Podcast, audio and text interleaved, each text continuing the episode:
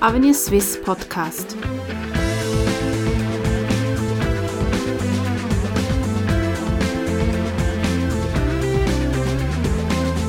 Herzlich willkommen bei Avenir Swiss, der liberalen Denkfabrik der Schweiz. Berggebiete auf Talfahrt, das ist unser heutiges Thema. Reinhold Messner sagte, wir steigen nicht auf Berge, um Gipfel zu erreichen. Bezogen auf die Schweizer Berggebiete ist dieser Gipfel aber weit weg und die wirtschaftliche Talfahrt unaufhaltsam. Herr Müller-Jentsch, Sie sind Experte für Raumordnung bei Avenir Suisse. Können wir diese Talfahrt vielleicht doch noch aufhalten? Im Moment kommen im Schweizer Berggebiet zahlreiche wirtschaftliche Probleme zusammen, insbesondere drei Schlüsselbranchen, auf der die Wirtschaft des Berggebietes basiert, sind unter Druck. Das ist der Tourismus, der sich in einem Strukturwandel befindet. Das ist der, die Baubranche, die durch die Zweitwohnungsinitiative zu leiden hat. Und das dritte ist die Wasserkraft, die durch die Energiewende in ihrer Profitabilität in Frage gestellt wird. All das kommt nun zusammen und droht sich zu einer ernsthaften Strukturkrise zuzuspitzen, wenn man nicht entsprechend Gegensteuer gibt. Und wir haben in unserer Studie gezeigt, welche Ansätze es gibt, um diese Strukturprobleme zu bewältigen. Sie nennen Schlüsselbranchen, auf diese möchte ich gleich näher eingehen, aber vorerst noch, ist es nicht Aufgabe des Bundes, denn hier einzugreifen, wenn solche Probleme vorhanden sind? Wenn wir hier von Strukturwandel reden, dann bedeutet das, dass die Nachfrage nach angestammten Produkten im Markt nicht mehr vorhanden ist oder wegzubrechen droht. Der Staat kann diese äh, Nachfrage nicht einfach ersetzen. Er kann nicht per Dekret den wirtschaftlichen Wandel verordnen, sondern es ist Aufgabe der Marktakteure, letztendlich der Unternehmer im Berggebiet, der Tourismusunternehmer, der Bauunternehmer, der Unternehmer im Energiesektor, neue Geschäftsmodelle zu entwickeln und wieder dafür zu sorgen, dass die Produkte des, des Berggebietes nachgefragt werden. Aber dieser Tenor, das müssen Sie auch ein bisschen sagen, denn Avenir Suisse ist einer liberalen Grundhaltung verpflichtet. Muss man das so eng sehen? Denn gerade in den Bergen oder mit den Bergen verbinden viele Schweizer Heimat, ein Heimatgefühl und dieses Gefühl ist ja unser größtes Kapital. Was der Staat machen muss, ist die richtigen Rahmenbedingungen zu setzen, er muss beispielsweise in Bildung investieren, er muss eine wirtschaftsfreundliche Politik machen, er muss dafür sorgen, dass das Leben in den Bergen attraktiv für junge Familien ist. Es gibt also zahlreiche Dinge, die der Staat tun kann, von Infrastrukturinvestitionen bis zu der Steuerpolitik, um entsprechende Rahmenbedingungen zu setzen, damit die wirtschaftliche Basis des Berggebiets erneuert und revitalisiert werden kann. Aber die eigentliche Arbeit muss von den Akteur, Akteuren vor Ort, von den Gemeinden, den Gebirgskantonen und vor allem letztendlich von den Unternehmern geleistet werden. Dann lassen Sie uns doch kurz über den Bergtourismus reden. Was ist hier falsch gelaufen bis anhin? Der klassische Wintertourismus ist durch viele Faktoren unter Druck. Der Aufstieg der Billigfluglinien in den letzten 20 Jahren hat zu einer ganz neuen Konkurrenzsituation geführt. Der klassische Skitourismus verliert an Popularität. Der Klimawandel sorgt für milde Winter und nun kommt der harte Franken noch hinzu. Also es gibt zahlreiche Faktoren, die das klassische Geschäftsmodell des Wintertourismus in Frage stellen und deshalb bedarf es hier letztendlich neuer Geschäftsmodelle, beispielsweise im Sommertourismus oder auch äh, in der Bündelung von Produkten, denn wenn ich als Tourist auf die spanischen äh, Inseln fahre, auf die Kanaren oder nach Thailand im Winter, dann bekomme ich ein Paket angeboten, das ich per Mausklick im Internet buchen kann. Im Wintertourismus muss ich mir alles mühsam zusammensuchen, von der Skischule über das äh, Equipment bis hin zu äh, dem Skipass.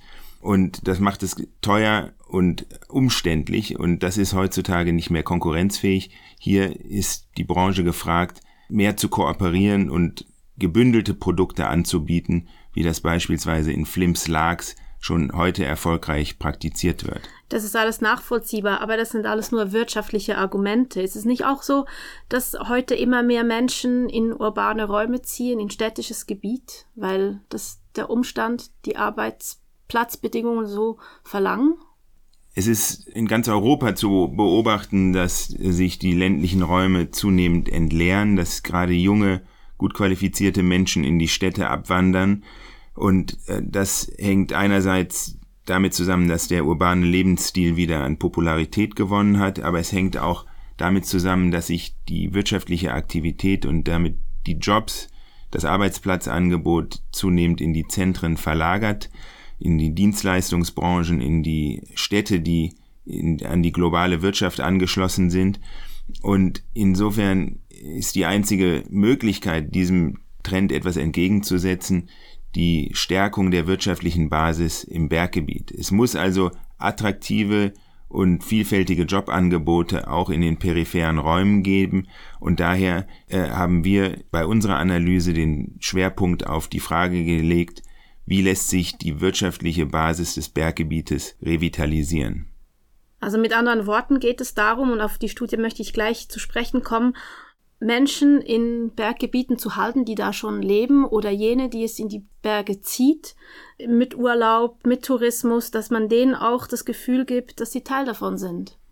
Es geht zum einen darum, die Leute, die bereits im Berggebiet sind, zu halten. Da haben wir beispielsweise vorgeschlagen, die Universitätsstrukturen und die Fachhochschulen in den Bergkantonen zu stärken, damit die jungen Leute nicht zur Ausbildung ins Mittelland abwandern müssen, wo sie dann häufig auch anschließend bleiben. Wir haben uns jetzt auch im Nachgang an die Veröffentlichung unserer Studie sehr aktiv in Diskussionen um die Neuordnung der Hochschule für Technik und Wirtschaft in Kur beispielsweise eingebracht, weil das Schlüsselinstitutionen sind, um junge Menschen und damit auch junge Familien perspektivisch äh, im Berggebiet zu halten. Aber es geht auch darum, Leute von außen in das Berggebiet zu bringen, seien es Touristen oder jene, die bereits häufig ins Berggebiet kommen, wie die Zweitwohnungsbesitzer, zu mehr Engagement vor Ort zu bewegen. Und deshalb haben wir uns insbesondere auch mit der Frage auseinandergesetzt, wie die Zweitwohnungsbesitzer besser eingebunden werden und zu unternehmerischem Engagement auch vor Ort in den Bergregionen äh, motiviert werden können. Können Sie hier ein Beispiel nennen? Was sind das für Maßnahmen? Also zunächst einmal muss man feststellen, dass es im Berggebiet, im Alpenraum und im Jurabogen etwa 350 bis 400.000 Zweitwohnungen gibt. Mit engen Familienangehörigen sind das etwa eine Million Personen, die regelmäßig im Berggebiet sind, die emotional mit dem Berggebiet verbunden sind und die überdurchschnittlich einkommensstark, vermögend, gut ausgebildet und häufig auch unternehmerisch tätig sind. Wir haben also einen Pool von sehr qualifizierten, emotional mit dem Berggebiet verhafteten und häufig im Berggebiet sich aufhaltenden Menschen. Und die sind nicht nur Touristen und Steuerzahler, sondern sie sind auch potenzielle Unternehmer und Impulsgeber.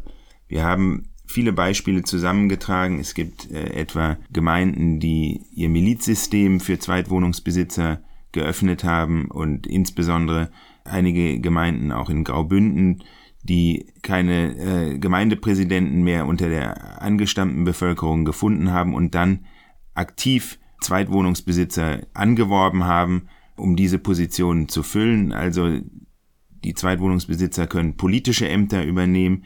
Sie engagieren sich häufig als Unternehmer. Die Bergbahnen in Disentis äh, oder in Sasfe beispielsweise wurden mit Millionenbeträgen von Zweitwohnungsbesitzern rekapitalisiert und diese Personen haben sich auch mit ihrem Management-Know-how eingebracht. Es gibt also viele Beispiele, wo sich die Zweitwohnungsbesitzer bereits heute aktiv in den Strukturwandel im Berggebiet einbringen und wir haben Anregungen äh, oder Vorschläge gemacht, wie sich das zukünftig intensivieren lässt.